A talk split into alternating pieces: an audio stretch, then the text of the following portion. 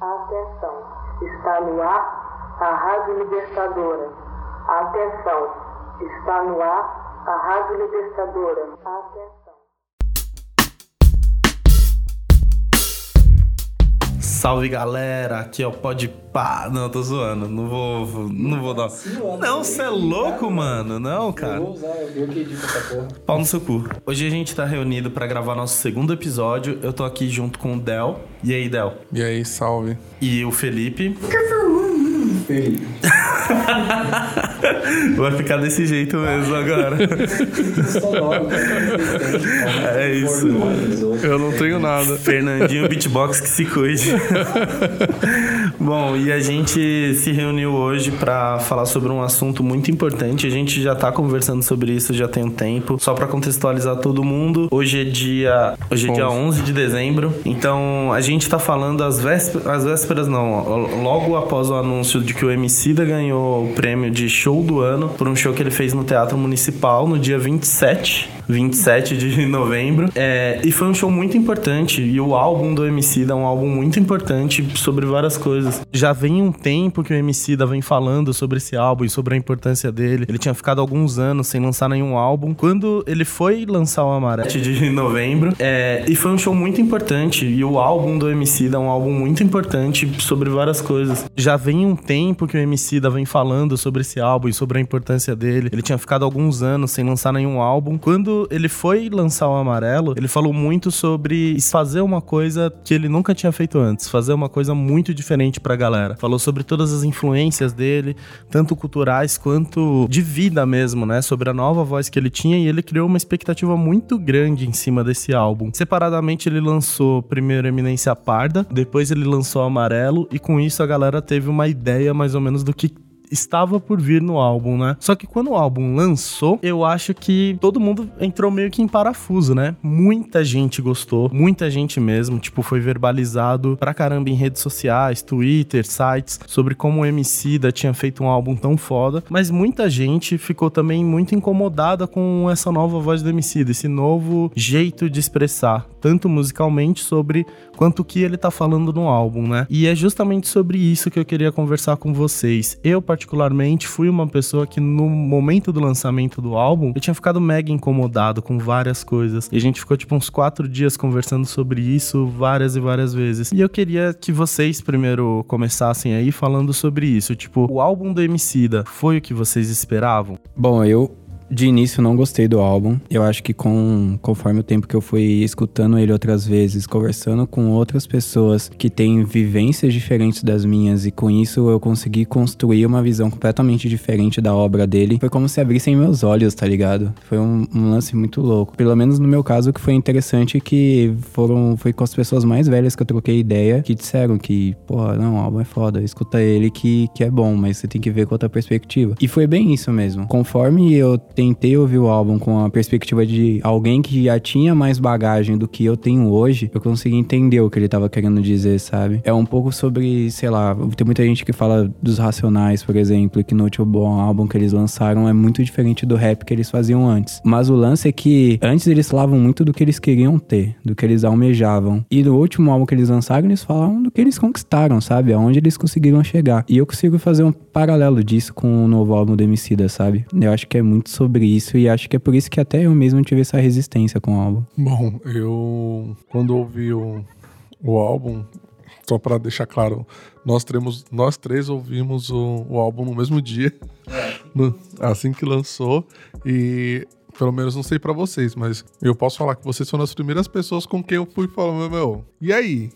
O que, que vocês acharam e tal? Por quê? Porque Realmente, o álbum do Emicida não era o que eu esperava, mas ao contrário do Fei e do, do Cícero, eu curti logo de cara. Por quê? Eu- talvez por eu ser o mais velho também da gente, faça sentido isso agora que o Fê falou, pensando por isso também, mas é porque eu entendi na hora, assim, que não era um álbum de protesto, não era um álbum de afronta, como tem sido sempre, como o rap tem sido a maioria das vezes. Que assim, 70, 80% dos álbuns são sobre afronta, sobre mazelas, sobre advertências e protestos, entendeu? O álbum amarelo do Emicida é o contrário. Ele é 80% sobre agradecimento agradecimento, como se ele estivesse compartilhando o que ele alcançou, como se fosse realmente um álbum de agradecimento. Eu, eu enxergo ele como um álbum de agradecimento, assim, do tipo, estou aqui aproveitando agora o que eu conquistei. Então eu cheguei aqui, eu lutei bastante, só que agora eu quero olhar para as minhas filhas, eu quero olhar para minha família, eu quero aproveitar os lugares que eu posso ir, os contatos que eu posso fazer. Eu quero aproveitar isso mais leve na música, sabe? Um momento mais de fazer para descontração e não para lutar, sabe? Eu entendi isso logo de cara e é essa questão também que levantou do tipo, a maioria das pessoas, todo mundo foi pego de surpresa pelo álbum, imagino eu. Só que a maioria das pessoas que não gostou, não gostou porque tava esperando o conflito. Queriam, sentiu falta do conflito e viu que o álbum não era disso, não era sobre isso. E aí falou: Meu, ele perdeu a mão, ele não é mais o mesmo. Ah, ele apareceu na Globo e agora é isso. Não, gente, tipo, ele, ele alcançou uma parte do caminho que ele tanto lutou para chegar. E agora ele tá aproveitando esse momento, sabe? E essa é a questão que também pega muito.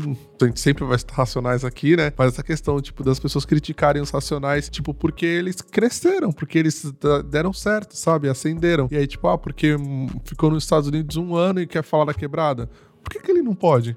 Ficar um ano nos Estados Unidos, viajar pela Europa e continuar falando da quebrada, sabe? Não é demérito nenhum você, você ter sucesso. É bizarro isso, você pensar que não, você só pode falar do gueto se você continua fudido da vida, entendeu? Isso que é o foda. E foi esse o álbum amarelo que, tipo, que pegou, assim, é um álbum mais leve, sabe?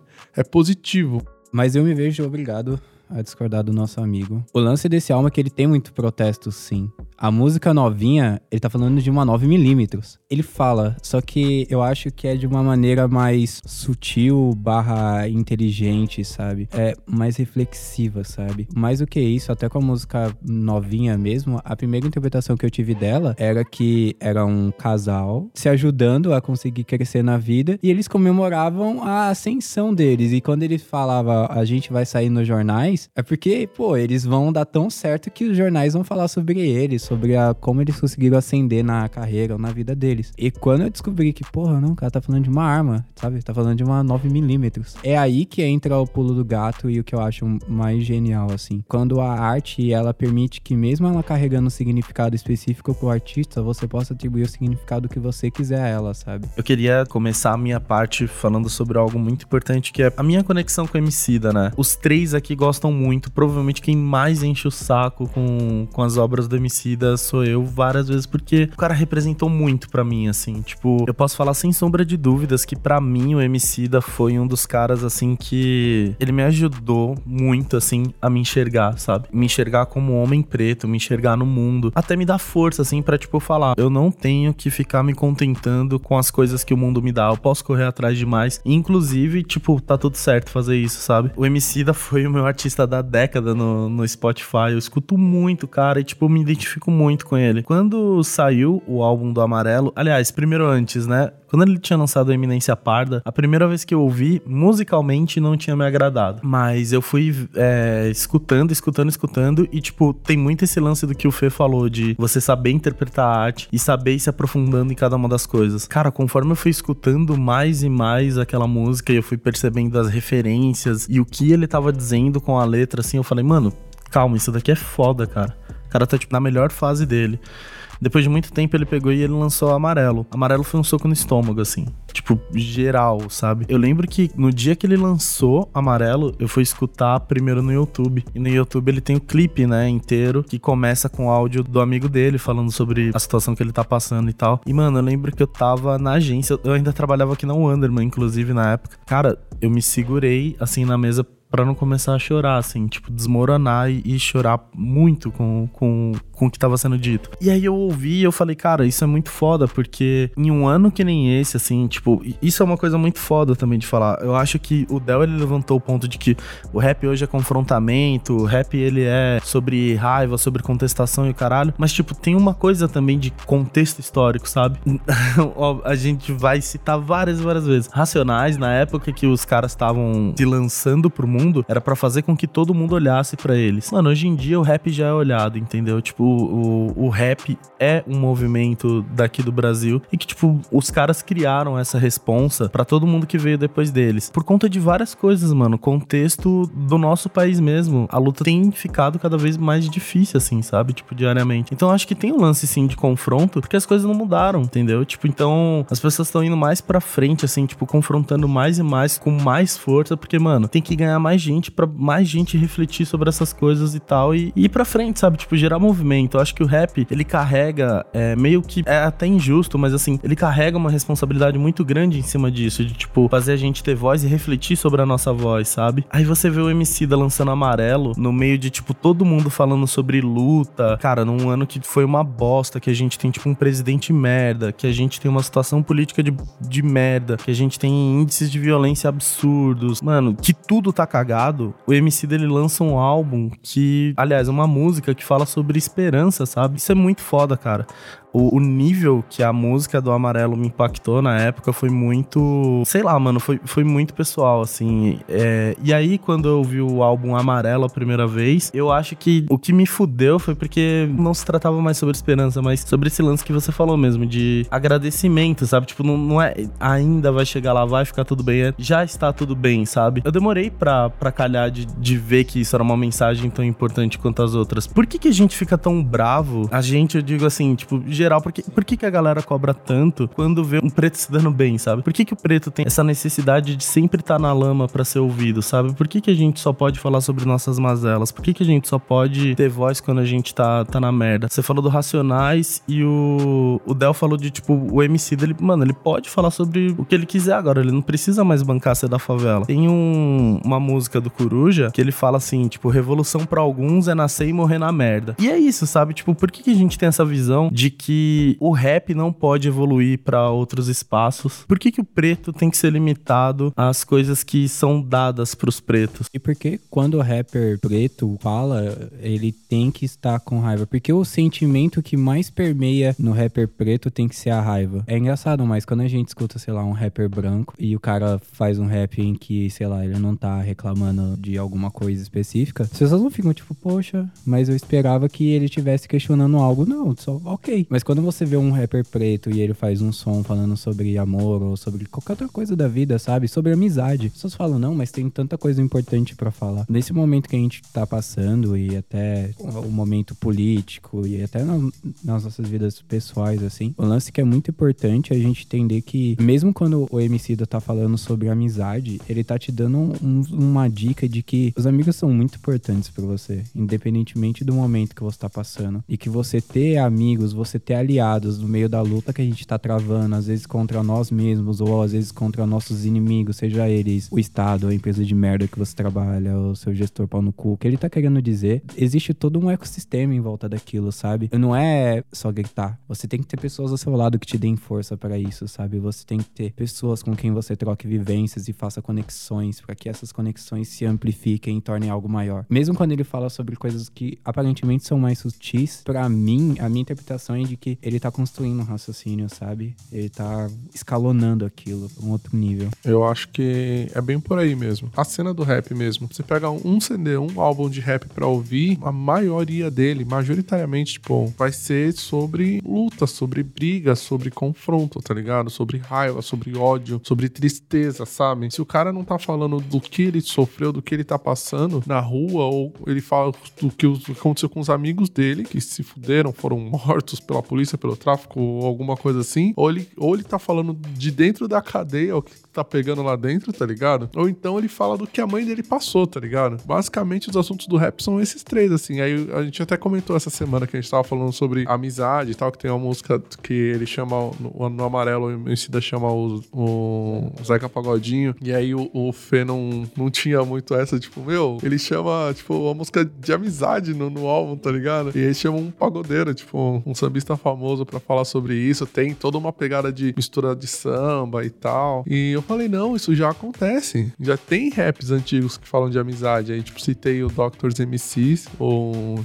a música Tic Tac, o Cícero conhecia, mas não lembrava. Falou, não, não é isso não. Eu falei, é, mano. Ele basicamente descreve um dia na quebrada, ele os truta assim, sem fazer nada demais, tá ligado? E o MC da é mega fã dessa música no show que ele fez na São Bento. E aí teve uma hora que ele parou assim, e aí ele falou, pô, essa daqui, mano, é e tal, não sei que eu gosto muito, vou tocar pra vocês. Ele tocou. E a música é muito boa, assim, é... e não tem nada demais, sabe? A música é sossegada. Tic-tac, o tempo vai passando, a gente aqui sentado no banquinho conversando.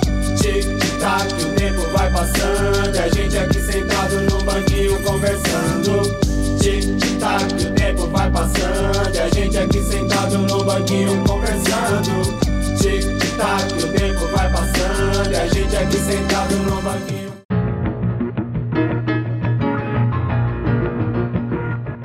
Eu voltei e ouvi o primeiro álbum do Emicida, né? Eu queria entender um pouco mais sobre as origens do Mano. Foi bem engraçado porque nesse álbum ele faz essa música Quem Tem Amigo com Tudo com o Zeca Pagodinho e eu falei, pô, que da hora, o cara tá fazendo uma nova experimentação, misturando né, o rap com o samba. Ele já tem um álbum que é praticamente isso, mas enfim, dessa vez ele mistura vários gêneros em um disco só, sabe? Até me lembrou muito o que o Baco faz às vezes em algum, no Bluesman, por exemplo, que mistura várias paradas. O Marcelo D2 é um cara que faz muito isso. E aí eu falei, caralho, caralho, que foda. E aí eu ouvi o primeiro álbum dele e quando ele canta ainda ontem, ele também faz isso, sabe? Ele também, você escuta e você vê que tem um cavaquinho ali embaixo e tal, tem uma percussãozinha. E você fala, pô, então desde o início o cara já mistura, sabe? Tava ali, tava sempre presente na obra dele essa diversidade. E as pessoas acabam entendendo como que se o cara tá fazendo um som em que ele traz um leque muito grande de gêneros misturado com rap, ou se ele canta uma música que inclui um gênero só, que ele tá abandonando as raízes e tal. E para mim é muito pelo contrário. para mim ele tá trazendo originalidade pro trampo dele. para mim ele tá trazendo uma linguagem completamente diferente e ele tá dizendo para você, olha, eu consigo trocar ideia com quem eu quiser. Que eu acho que tem um lance, assim, muito de predominância das coisas. Realmente, o MC dele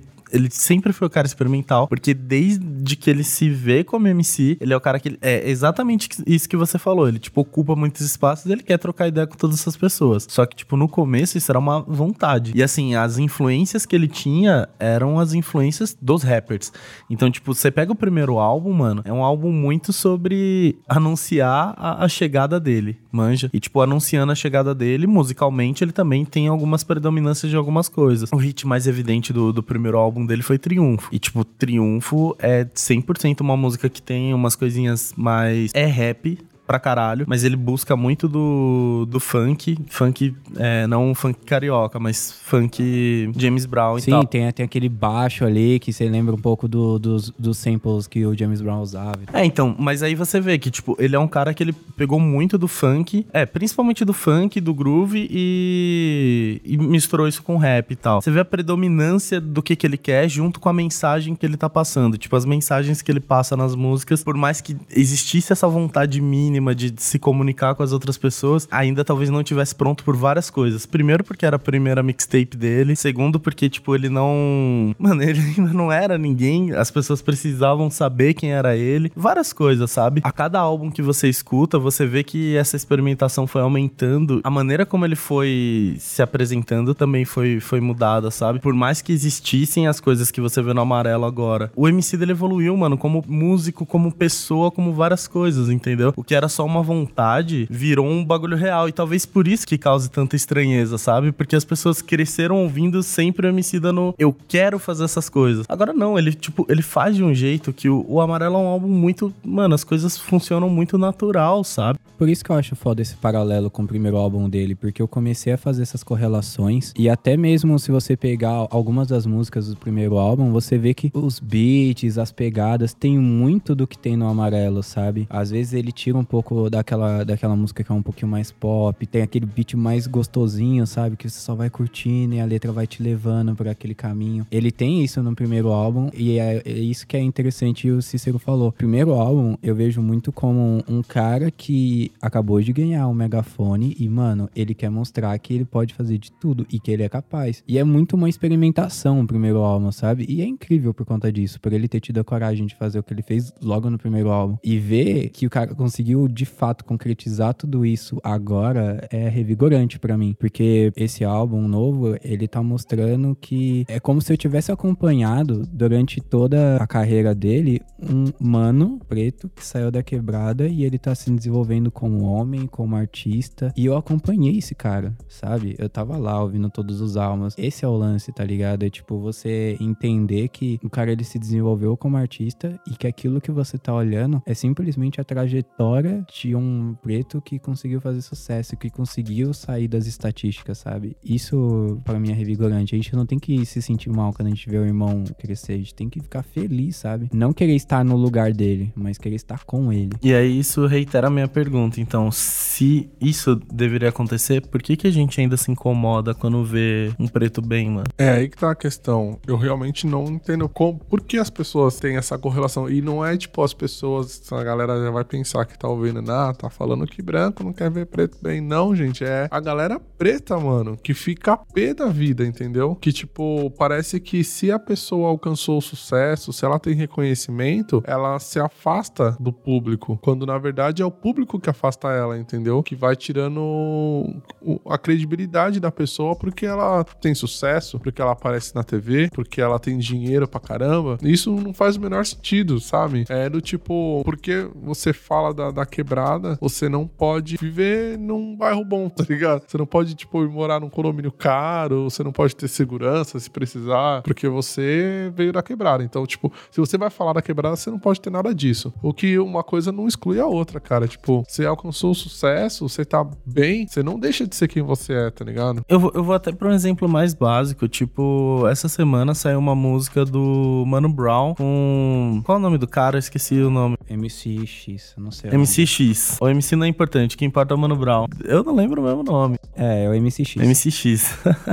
Mas enfim, o Mano Brown ele fez uma música sobre Free Fire e a galera ficou puta. Porque o cara tá falando de, de alguma coisa diferente, sabe? Tipo, mano, caralho, velho. Pra que limitar o espaço das pessoas, sabe? Tipo, pra que limitar sobre o que o cara pode falar, mano? Tipo, o Mano Brown é o cara que, junto com, com Racionais, mano, o maluco fez a porra da cena do rap do Brasil, sabe? Pô, o cara, mano, abriu espaço para que todos os outros viessem. O cara já fez coisa pra caralho, mano. Racionais já fez coisa pra caralho. Pela quebrada, na quebrada. Por que essa necessidade que as pessoas têm de, tipo, depois de 30 anos de Racionais, ainda cobrar que o Mano Brown continue sendo o mesmo cara da quebrada, sabe? Tipo, limitar o espaço mesmo. Falar, mano, você veio daqui, você só pode falar disso, você não pode ser feliz. Eu quero que a gente fale bastante sobre isso e vale bastante, assim, até lembrar. Tem uma, uma parte no álbum do Emicida que ele tá brincando com a filha dele, ela tá dando risada e tal, não sei o quê. E ele fala: Meu, pra balançar o chocalho com força, nesse emprego de rapper, você tem que ser mal, tem que fazer cara de mal, sem risadinha e tal. E tipo, ele tá se divertindo, mas a mensagem em si é uma coisa muito importante. Porque realmente, né, cara, tipo, nesse emprego de rapper, você tem que fazer uma cara fechada, você tem que tá bancando o cara mal. Ou você é o cara mal, ou então você faz tipo o bagulho que o Baco tá fazendo, que ele é meio cara mal, meio cara amoroso. O MC da não. O MC ele faz tipo, uma música, tipo aquela que ele fez com a Drica Barbosa, mil coisas. Que não, tá tudo bem, sabe? Não, eu, eu tô verdadeiramente apaixonado. Eu tenho amor mesmo e tá tudo certo, sabe? O MC dele é um cara que, mano, ele chegou num ponto da vida que, cara, o MC é milionário. O MC da tem a Lab, que, tipo, movimentou gente pra caralho. Ô, oh, mano, o maluco abriu e ainda abre portas pras pessoas todos os dias, cara. E a galera reclama. Porque se ele veio da quebrada, por que ele vende um moletom a 300 reais que a quebrada não pode comprar? Pois é, sabe? Sabe? Tipo, por,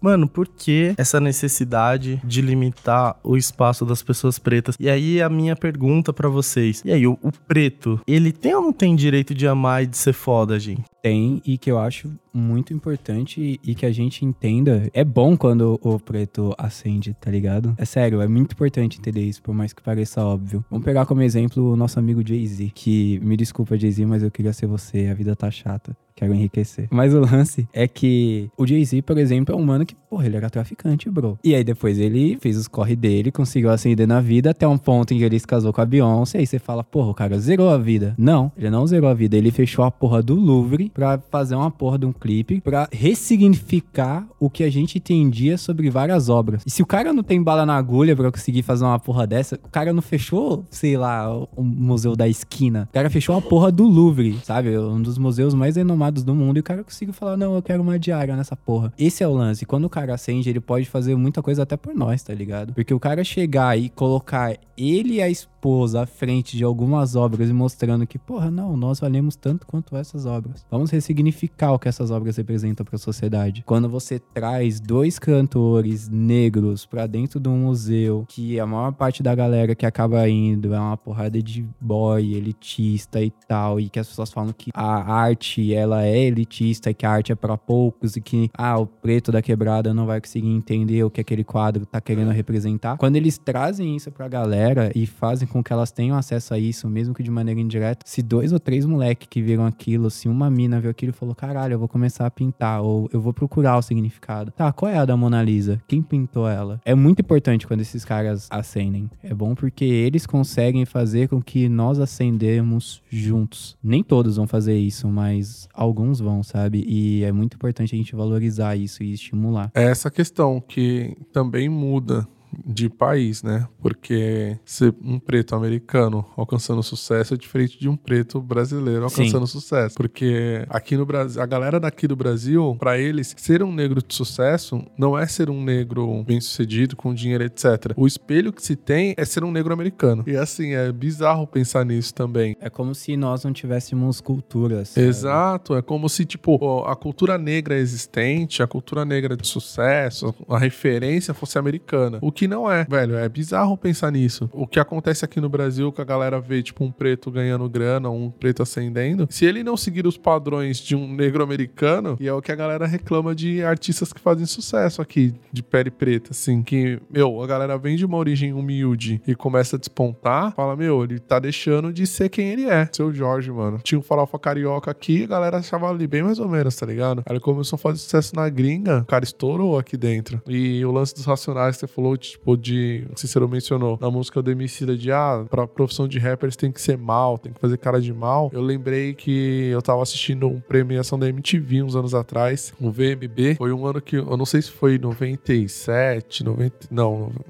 2000, 99, não lembro. Que o Racionais ganhou, tipo, tudo, tá ligado? Foi um ano de Diário de Detento e tal, mano. O bagulho estourou. Aí mostrou, tipo, eles subindo. Eles subiram no palco várias vezes aquela noite. Só que uma das vezes que foram anunciar o vencedor de uma categoria que eles estavam concorrendo, o cameraman filmou nos bastidores, atrás do palco. E eles estavam lá, tipo, apreensivos assim. Foi uma filmagem rápida. Quando anunciou e eram eles, eles vibraram, pularam, mó felizes. Aí tinham que sair para receber o prêmio. Aí na volta, tipo, pra ir para receber o prêmio, tipo, todo mundo fechou a cara, andando, tipo, marrudão assim e tal. Foi, pegou o prêmio. É isso aí e tal, não sei o que. É tipo assim, na frente, na câmera, para todo mundo, a gente tem que ser assim: bravão, mauzão e o pitbull, tá ligado? E, mas, mano, eles, os caras estavam vibrando, estavam felizes na vida de ter ganhado o prêmio. Aí vem o questionamento: por quê? Por que, que o cara não podia assumir na frente da galera que tava feliz com aquilo? É, então, mas eu acho que é o lance de você crescer com esse estigma de que você tem que ser casca grossa, né? Entra até um pouco sobre masculinidade, mas de que homem não chora, de que você não pode expor. E principalmente quando você sai da quebrada, pelo menos assim, na minha família tem uma galera aí dos corre e tal. E eu aprendi bastante coisa com eles. E uma das coisas que você aprende é que, mano, tem que ter uma determinada postura e você não pode simplesmente perder ela, tá ligado? Você não pode sair por aí com a galera achando que você é um cuzão. Então acho que rola muito isso e a gente é criado para pensar que, meu, é aquele lance que a gente falou de você ter que se provar para as pessoas o tempo todo, sabe? De você ter que mostrar até mesmo na sua postura de que, ah, não, sou bem macho, hein? mexe comigo não. Porque, sei lá, se você chora ou se você fala sobre amor e tal, quanto tempo porque o Mano Brown não demorou pra fazer um som sobre amor, tá ligado? Ô, as galera ficou puta quando viu que a única, uma das poucas músicas póstumas da Sabotagem foi Love Song. É. E a galera, porra, mas Sabotagem O falando... maestro do canão falando sobre, mano, O é, velho, de um é homem. Isso, é isso aí, mano. E, e- e é linda a música, sabe? E é isso que é, que é um bagulho muito louco. O Mano Brown e o Sabotagem. E eu, mano, é pedrada, mano. Vai vir pedrada. E aí quando eu comecei a ouvir, vinha aquele baixo, aquele beat bem gostosinho. Eu, caralho, que porra é essa? E aí, mano, você fala, mano, é um blues isso, velho. É, é um bagulho que, que até brincava com você bastante. O Mano Brown cantando, sabe? Tipo, mano, o Mano Brown não canta. Chega boca pra nós. Mas, tipo, mano, é muito louco. Porque eu sou cheio de querer. Ele canta, sabe? Nesses sons e, e as pessoas só sentem uma estranheza. Tipo, mano, como o Brown tá cantando? Ele fala, tio. Ele, mano, ele senta com você, troca uma ideia e você coloca um beat atrás e é um, é um disco de sucesso, mano. Mano, o que é bizarro é foi quando saiu o Bug Knife, velho. Uma galera ficou louca do cu, velho. e assim, eu curti pra caralho. Até hoje, eu curto muito o Bug Knife, velho. Porque é um som, tipo, é um som. Se você for ver as, as entrevistas do Brown, no começo dos Racionais e tal, é o que ele sempre falou. Ele sempre falou que ele, as influências dele, velho, é sempre o funk, é sempre o soul. É, mano, era o que ele sempre gostou de ouvir. É o que ele ouvia em casa, tá ligado? Ele ouvia o soul da gringa e o soul nacional, que ele ouvia Simonal, ele ouvia É. Jorge Ben, tá ligado? Mano, o cara é o ouvia- bagulho que ele sempre quis fazer, tá O ligado? cara ouvia Cassiano, tá ligado? Exato. Mano, tipo, Era um bagulho que ele sempre quis fazer. Quando saiu o Bug Knife, velho, a galera louca, eu falei, mano, tá aqui. Ele chegou, velho. E assim, o, o disco é bom para caramba, na boa. Na minha opinião, é, é um, mano, é uma, obra- uma obra-prima, o Bug Knife, cara. É muito bom. O show do Racionais de 30 anos começava num clima bug night. Tipo, as três primeiras músicas, assim, eram 100% você tá num show de funk. É aí que tá, velho. É aquela pegada de, tipo, do cara começar. Tipo, um- o cara, o artista preto, o músico preto, começa de um jeito, ele não pode sair da- dali, velho. Ele não pode mudar. Que se ele mudar, tá errado. A galera já entende, tipo, não, não pode. Você não pode fazer outro som, você não pode falar de outra coisa, você não pode se vestir de outro jeito, você não pode frequentar outros lugares, você não pode fazer nada. Você tem que continuar igual, tá ligado? E o lance quando esses caras fazem essas experimentações é muito sobre te trazer pras origens, tá ligado? Quando o- o Mano Brown lança o Bug Nipe, ele tá trazendo você pro funk. Ele tá falando, mano, tu já ouviu James Brown? Você já ouviu Cassiano? Você já ouviu Wilson Simonal? E aí ele começa a trazer você e fala, e aí, Jorge Ben, que tal Jorge Ben? O que você acha dele? E aí ele começa a falar, e aí você, sua cabeça começa a explodir, você fala, caralho, não é que isso aí é música de preto, mano? Vamos ir atrás disso? Vamos, vamos conhecer um pouco dessa minha raiz? É, eu sempre falo isso, mas é ouvindo Cassiano, os gambé não aguenta, tá ligado? E é isso, eu, eu quero ver os boy puto porque eu tô ouvindo Cassiano e os caras tão chateados porque eu tô ouvindo Cassiano que eles falam, não, Cassiano é música foda, você não pode ouvir Cassiano, você tem que ouvir funk,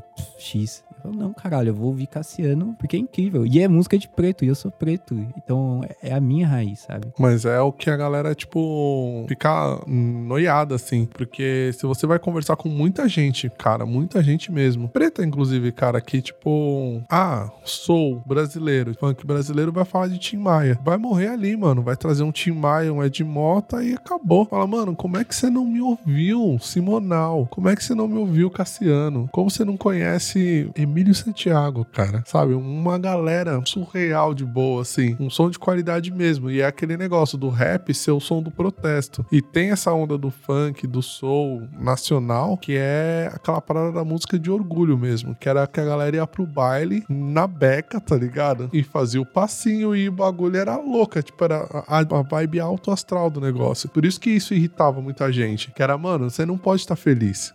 tá ligado? A galera via assim, mano, você é preto, você tá feliz, mano? Como assim? Sabe um outro bagulho que eu acho que irrita as pessoas? Tipo, além do que é falado, qualquer conquista. Ontem, anteontem, aliás, a gente saiu junto, eu e o Felipe, a gente voltou de Uber e tal. E a gente foi o caminho inteiro trocando uma ideia sobre música. Tipo, a gente tava falando sobre vários rappers e tal que influenciaram, não sei o que. A Ingrid tava junto, então a gente acabou trocando muita ideia. O cara que era o motorista começou a, a se envolver na conversa. Ele, não, não sei o que, porque não sei o que lá, bababá. Inigualável era sabotagem. Aí, firmeza. Aí a gente foi trocando ideia, não sei o que, não sei o que lá. Aí teve uma hora que ele pegou e ele começou a falar assim: É, mas agora esses rappers estão fazendo música e tal só pra ganhar dinheiro, não sei o que. E aí eu já não gosto muito. Eu falei, ué, irmão, por quê?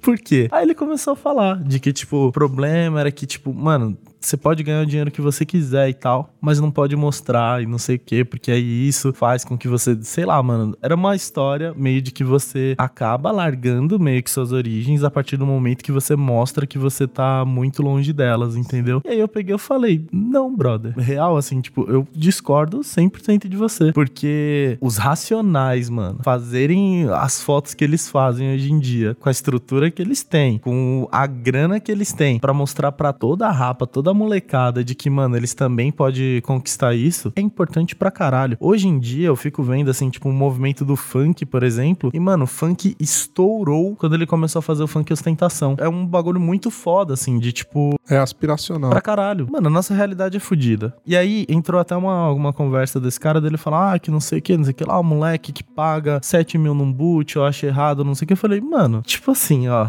vamos lá pra dados, estatística. A gente é fudido, velho. Tipo, quem é pobre é fudido, mano. É isso, entendeu? Aí você vê o bailezinho que rola no final de semana, é o momento que a galera se reúne num lugar pra, tipo, mano, tá bem, tá feliz, ter autoestima, entendeu? Se pagar 7 mil num boot, que o moleque vai, tipo, ele vai parcelar em 24 vezes um boot. Mas, mano, isso vai fazer com que ele se sinta melhor lá na hora que ele tá no baile o caralho. Tudo certo, entendeu? Porque, tipo, se trata de autoestima, se trata sobre isso. Tipo, se trata dele estar tá no espaço onde outras pessoas também se sintam bem. E aí você vê que, mano, é muito demonizado, sabe? Tipo, a felicidade da população preta, da população pobre, é uma coisa demonizada, sabe? A gente tá falando agora com uma recente tragédia tragédia que rolou no bairro do Paraisópolis, né, mano? Tipo, na 17. E aí, tipo, ah, mas é zoado porque lá rola tráfico de drogas e não sei o que, não sei o que lá. Mano, mataram um moleque asfixiado. Cara, de verdade, nada justifica entrar e botar, tipo, 15 mil pessoas para correr por causa de dois caras que eles estavam perseguindo. Isso, isso não existe, cara.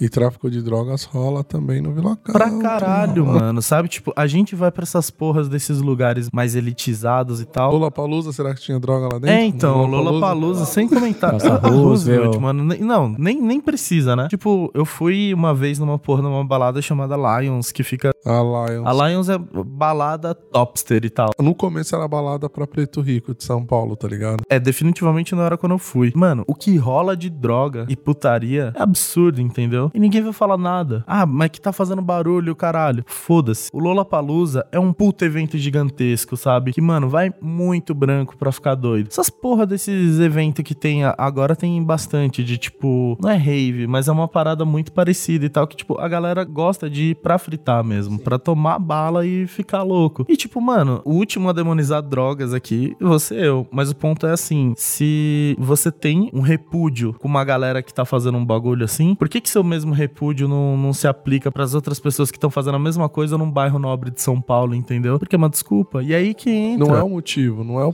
tipo, qualquer coisa que aconteça ali vão usar como justificativa para acabar, para censurar, para extinguir ou para justificar a violência. Por quê? Tudo que tem a ver com periferia vai ser tratado com repúdio. Mano, a periferia existe, ela existe por causa disso. Porque o que é a periferia, mano? É um monte de gente que a sociedade, a cidade não quis acolher. Não, con não conseguiu, né? Tipo, não, ou, é, meio que, que expulso. É. O que é uma favela, o que é uma Ilhópolis, Paraisópolis. Mano, uma favela é um aglomerado de pessoas que se juntou num terreno, num espaço que era tava abandonado e construíram ali as suas casas e vivem ali. Tipo, trouxeram luz, trouxeram saneamento que a cidade não mandou. E aí, quando o negócio começa a ficar escalonado demais, grande demais e começa a ter interesse econômico naquilo, aí a cidade vai e faz alguma coisa ali. Minimamente. Mas mesmo, minimamente, para falar que tá fazendo. Agora, não, não, não é porque, tipo, mano, a, a cidade em si não vai acolher, tá ligado? E tudo que acontecer ali vai ser tratado de uma forma negativa. Por quê? A não ser que, igual o funk, a não ser que venha o interesse econômico a partir daquilo. Que se tem uma visão rentável daquilo, como foi com o samba, como foi com o rap, como tá sendo com o funk. É, então, é muito foda, né? Pensar que. Eu tenho dois comentários rápidos, assim, sobre isso. Tipo, o funk é feio quando tá tocando ali em Paraisópolis, mas na época que o.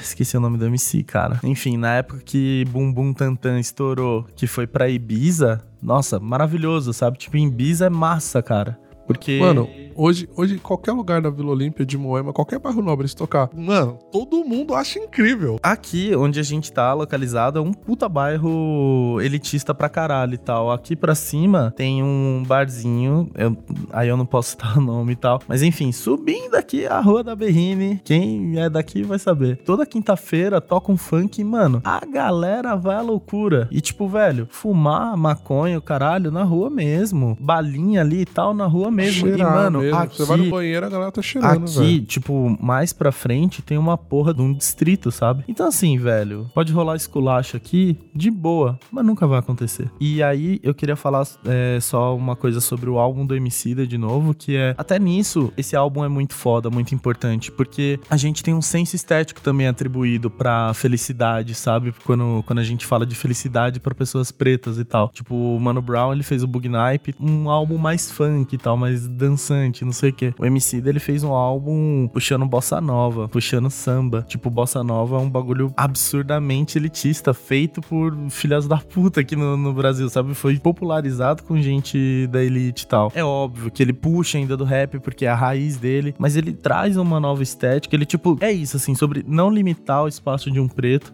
e poder falar que a gente pode ser feliz de, de qualquer forma, sabe? Isso é bem foda também, mano. Isso é bem importante. É como se, tipo, pra ser preto, você tem que estar enquadrado, tipo, nisso, nisso ou nisso. O álbum do MC traz isso pra gente da forma musical. A rejeição que ele teve no início, logo de cara, mano, a galera realmente ficou bem impactada. Porque é aquele negócio, tipo, saiu do formato, assim. O MC é o cara que bate na cara, tá ligado? Aquele cara que vem falar que, mano, eu escrevi com, no chão, tremendo de frio, com o salto passando e o caralho, e tô aqui. Mas aí o cara nem vai falar, tipo, não, vai, faz uma música que ele tá brincando com a filha, tá ligado? Coisas simples, singelas, assim, sabe? Sol de Giziceira, que é do, do outro álbum, O Retorno de Quem Nunca Esteve Aqui. E é interessante até eu ter lembrado desse álbum, porque às vezes ele peca também, sabe? Como com Trepadeira, deu um... Uma derrapadinha ali e a galera falou, veja bem, talvez não seja bem assim. Tem esse lance, sabe? De você, você entender que a gente não tá aqui, tipo, colocando um cara num pedestal, mas a gente, eu acho que é importante a gente enaltecer quando o cara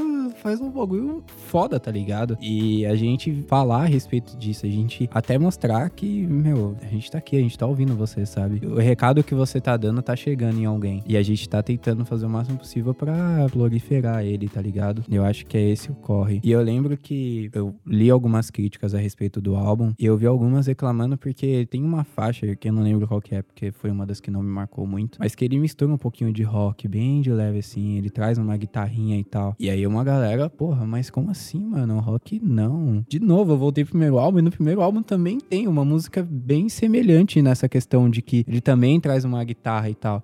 E quando você pega outros artistas que tentam fazer o mesmo, a galera reclama o álbum póstumo do XXX Temptation, ele tem algumas músicas que são boas, sabe? Tipo, o cara era bem pau no cu quando vivo. Mas depois que morreu, lançou álbuns bons. E o álbum póstumo dele é muito bom. E ele tem uma faixa em que ele canta com o Kanye West. E ele canta um rock pesadão. Eu até mandei pro Cícero na época, assim, os caras dando uns puta grito foda. E eu, caralho, olha isso. E a galera, de novo, reclamou, não, porque o cara é rapper, tá cantando rock, o cara pode cantar o que ele quiser, irmão. Sabe? Tipo, não, é, de novo, não nos limite, sabe? Deixa o cara cantar o que ele quiser. E, e, não é uma música ruim, tipo, não, não é ruim o som. É só porque tem um preto cantando. E é foda, né? Porque, tipo, você pensa que a obra do Emicida vai muito além do que a própria obra. Tipo, esse negócio que a gente tava até falando ontem no carro e tal, que eu, que eu tava conversando com a Ingrid. O Emicida, ele sempre foi um cara que me botou para pensar muito. Porque ele usa muitas referências nas músicas dele e tal, referências históricas, referências de figuras históricas e caralho. Que, tipo, mano, a gente não, a gente não estudou para saber isso, sabe? Mas ele, ele desperta isso em você, ele desperta essa, essa coisa pra, tipo, você ir atrás de saber sua própria história. E aí, com esse álbum, além de todas as coisas que ele tem faladas, né, que são muito importantes, ele tem toda essa parte musical também, de, tipo, mostrar para você que existe um mundo muito muito maior do que você do que você conhece. Tipo, todos os fãs de Emicida, é, a galera que é muito voltada pro rap pode acabar não conhecendo outras vertentes musicais que são igualmente importantes, mano. Que ele buscou inspiração e que ele construiu tudo isso. E que, tipo, cara, é, tem tudo a ver sobre isso. Tipo, o preto ele tem. Ele tem o direito de, de fazer o que ele quiser, mano. Ocupar o espaço que ele quiser no momento que ele quiser. E é muito sobre isso, sabe? Tipo, o MC ele fez uma obra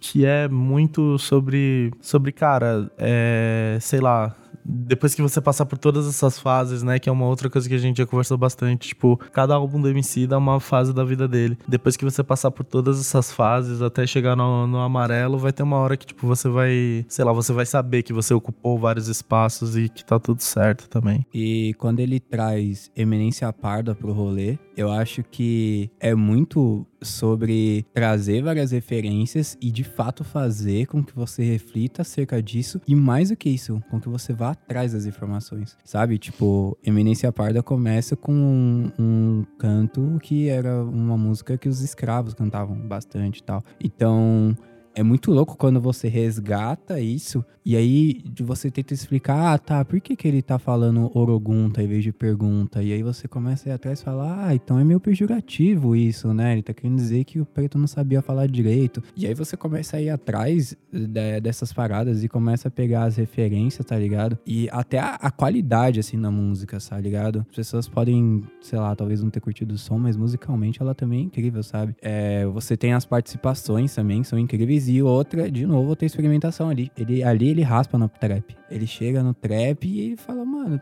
tá bom, eu posso fazer isso, sabe? E ele traz manos que cantam em outros idiomas, que tudo bem que é um idioma que a gente consegue entender muito bem, mas é uma coisa que poderia muito bem causar uma estranheza muito grande. Tanto que quando ele canta, tipo, na minha opinião, quando ele fez o Oasis, por exemplo, com o Miguel, eu não curti. Não achei que ornou, não, não achei que ficou legal. Ou, ou o Mufete, a mesma coisa, tá ligado? Tipo, não achei que, que ficou legal. Mas é isso que é o lance. Do cara ir amadurecendo até um ponto de que hoje ele conseguiu fazer um feat com um gringo e que ficou bom, sabe? O que vocês têm com o MC e essa bagagem toda, eu consegui com três artistas distintos, assim que na época que eu morava no espaço rap todo dia, depois, não, no começo da noite até o final da noite na, na 105, eu comecei a ouvir comecei a ir atrás de Parte 1, que é um rapper que é irmão do, do Rapping Hood. Mano, o cara é muito bom. E através dele, que ele é skatista, foi skatista profissional também, eu conheci um truta dele, que era o Kamal, que os dois se conheceram no rolê de skate e no rap. E o rolê dos dois, cara, é uma. São músicas assim, muito cabeça e não os dois têm uma vivência diferente, assim, um, um, uma vida bem mais privilegiada que a maioria dos rappers que eu conhecia na época. Então eles falavam de várias outras coisas que iam muito além da esfera da periferia, sabe? Falavam muito, tipo, de. sobre estudo, sobre ambição, sobre esse tipo de coisa. E me fez olhar pra frente e almejar, sabe? Mirar mais, mais alto, assim. E musicalmente, o que me fez ver que rap também pode mudar e beber em várias fontes diferentes foi o Black Alien. Que, meu, Black Alien faz rock, faz funk, faz soul, faz rap. O cara faz tudo, mano. O cara é um monstro. O cara é um monstro. O Black Alien é um monstro. Bom, gente, com tudo isso que a gente falou, só para encerrar, então. Bom, gente, a gente conversou bastante e tal. É óbvio que ainda tem muito mais para falar sobre o assunto, mas com certeza a gente vai acabar desenvolvendo diversos papos paralelos conforme a gente for avançando. É, considerações finais. E aí, gente? O que, que vocês têm a dizer sobre como o preto cria essa. Como, como que o preto pode reconhecer a felicidade dos outros pretos? Tipo, o que que sei lá, qual que é o nosso espaço em ver um preto feliz, sabe? Tipo, o que que a gente tem que fazer? Como a gente pode melhorar essa situação de, tipo, a gente não, não continuar julgando os nossos quando eles alcançam o topo? É, eu acho que você tem que primeiro ver os lados positivos disso, e existem vários. Eu vou tentar pegar como exemplo a cena gringa, mas eu acho que se encaixa muito bem, que é, tipo, sei lá, a Nicki Minaj. A Nicki Minaj é uma mina que é mano, ela é importante pra caralho pra cena do, do rap é, americano e do rap mundial, assim. Ela é uma pessoa mega importante pra cena, mas as letras das músicas delas não são tão, é, sei lá, é, legais, assim, não sei, não me agradam muito. Entretanto, se não fosse minas como Cardi B, Nicki Minaj e outras rappers, hoje a gente não teria, sei lá, é, festivais em que você lota a plateia de um monte de mina que vai lá, porque, meu, hoje você tem mina no rap também, tá ligado? Então, essas mulheres, por mais que o, o som delas não te agrade muito, você entender que a, a importância que ela tem pra sociedade no geral, tá ligado? E o que ela tá ali na posição que ela tá representa. Você pode não curtir o som da Nicki Minaj, mas você não pode negar que ela levou várias outras minas para curtirem o rap, que você saber que tem uma mina cantando lá também vai fazer com que você como mulher fique muito mais propensa a ir num festival de rap, num show de rap, porque ela tá lá, sabe? É uma mina que tá cantando e você vai se identificar mais, talvez. Eu acho que tem essa perspectiva de você tentar entender que o preto ascender é bom para todos os pretos, sabe? A gente tá nessa batalha junto, tá ligado? Quanto mais de nós conseguimos chegar onde a gente almeja, mais a gente vai conseguir atingir o sucesso que é tão importante pra gente, sabe? Não importante pra gente só por dinheiro, sabe? Tem trecho que a gente fala aqui sobre as pessoas reclamarem do cara falar do carro da casa e tal. Às vezes o cara não tá ostentando a casa pelo valor que ela tem, mas pelo estilo de vida que aquela casa proporciona para ele. No sentido de você, às vezes, poder sair de casa e se sentir um pouco mais seguro, sabe? De você não ter medo de dormir e deixar o portão aberto aberto, ou de você dormir de janela aberta, você ouvir um barulho estranho na rua e não ficar em choque pra janela correndo olhar. Às vezes, quando o cara tá lá e tá ouvindo aquele funk, o cara tá falando da mansão, do carro dele, blindado, foda. Ele não tá falando aquilo porque ele quer ter uma casa para esfregar na cara dos outros que ele tem. Ele quer sentir seguro, sabe? É o em Taboão da Serra. E, cara, se você puder me tirar de Taboão da Serra, me tira hoje, se você puder. É esse o lance, tá ligado? E não, isso não quer dizer que eu tô esquecendo as minhas raízes, sabe? Eu, eu nunca vou abandonar elas. Mas isso significa que eu não possa ir pra outros lugares, sabe? Conhecer outros terrenos e tal. Eu acho que é a questão do. Para acabar com isso, na verdade, a gente tem que passar mais para é, é ser empático de fato. Porque eu acho que o grande problema é quando você vê que aquela pessoa tá alcançando sucesso, tá sendo reconhecida, ela é diferente de você. O que não pode ser o, o, o o raciocínio primário, sabe? O raciocínio primário tem que ser, não, tipo, aquela pessoa tá sendo reconhecida, eu também serei, eu também vou conseguir, sabe? E não do tipo, ah, tipo, vai crescer, vai falar com outros e não vai falar comigo. Não, cara, é, não é a pessoa que tá se excluindo, é você que tá excluindo ela, sabe? É você que tá afastando o artista ou a pessoa de você, do seu meio. E eu acho que o erro tá aí. É você, e isso reforça o pensamento de que as pessoas acreditam que se eu nasci na quebrada, se eu tinha uma vida sofrida, eu tenho que continuar nisso para poder falar. Se eu sair disso, eu perco a credibilidade, o que não faz o menor sentido. Você não reseta a sua vida, você não passa uma borracha no que aconteceu. Então você veio de onde você veio, você fez o que você fez e a vida segue assim. Não quer dizer que tem que ser assim para sempre.